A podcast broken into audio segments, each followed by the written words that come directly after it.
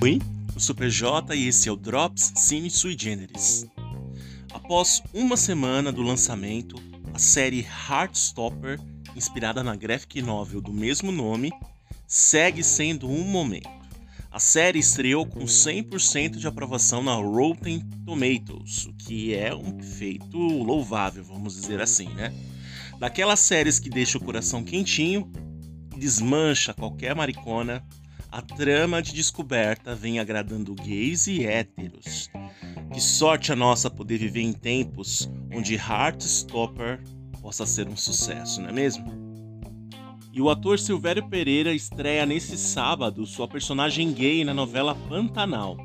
Zaqueu começa como mordomo da personagem de Selma Egreia, Mariana, mas vira um peão da fazenda de José Leôncio, virando aí alvo de chacota dos outros peões.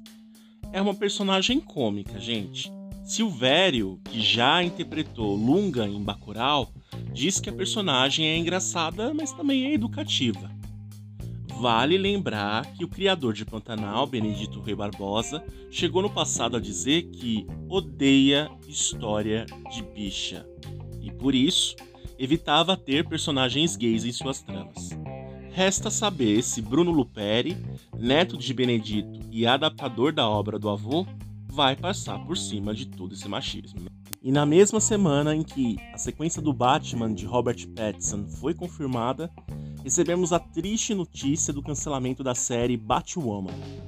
Para quem não sabe, a atriz Rudy Rose, de Orange is the New Black, viveu a versão lésbica da heroína na primeira temporada, e após polêmicas no set de filmagem, deu a vez para Javicia Leslie. Batwoman está disponível na HBO Max.